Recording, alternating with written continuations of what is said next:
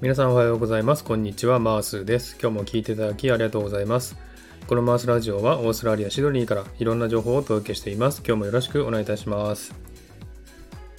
えー、サクッとオーストラリア。このコーナーはオーストラリアの豆知識をエンジョイしてもらうコーナーです。えー、28回目の今回はオーストラリアの豆知識パート4をお送りしたいと思います。えさて今回はですね、オーストラリアはルールが厳しいというお話をしてみたいなと思っております。え何回か前にですね、このコーナーでオーストラリアは多民族国家だというふうに言いましたよね。えその時にですね、130カ国の国から、え移民している人がいるというふうに言いました。ということはですね、それぞれの国の考え方や行動をしているわけでありますので、130人いたら130個の違う考え方をしている人が集まってるんですね。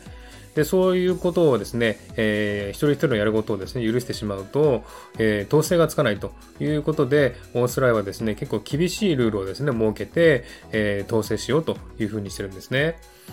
えー、例えばですね、あの自転車乗るときですね、こちらの自転車は車と同じ扱いですので、道路を走らないといけないんですけども、その時は必ずヘルメットをかぶらないといけないという決まりがあるんですね。でですね、もしヘルメットをかぶってないのが見つかると、その場で即罰金となりますね。すごく厳しいです。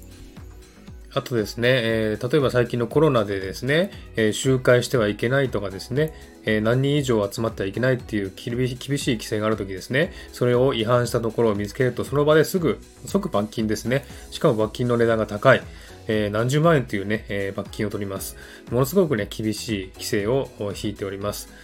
あとはですね、横断歩道をですね、渡るときに、こちらって横断歩道結構、えー、早く信号変わっちゃうんですね。歩行者信号変わっちゃうんですけども、えー、ですのでね、結構信号無視をして渡る人も結構いるんですね。で、そういう人を見つけたらもうすぐすぐその場で罰金ということですね。あとはあの、お酒ありますよね。え例えばあの、瓶ビールみたいなのありますよね。ああいうのをですね、公共の場で飲んではいけないんですね。ですので、あの、飲む人はですね、紙袋にその瓶ビールを包んで飲むという方法を取ったりしてるんですね。ですので、本当にあの、そういったね、厳しい規制をたくさん引いておりますので、それはなぜかと言いますと、全員がですね、平等に行動できるようにということですね。そういうふうにですね、厳しいルールを設けて、全員ですね、統一した、規制のもとで生活できるようにというふうにしておりますね。えー、多分日本とは少し違うんじゃないかなという感じがします。日本でね、こんなに厳しい罰金とか取られたことはあまりないなという感じがするんですけども、えー、とりあえずですね、オーストラリアはすごく厳しくルールを作っております。はい、そんな感じでね、今日は、えー、オーストラリアはルールが厳しいというお話をしてみました。いかがでしたでしょうか？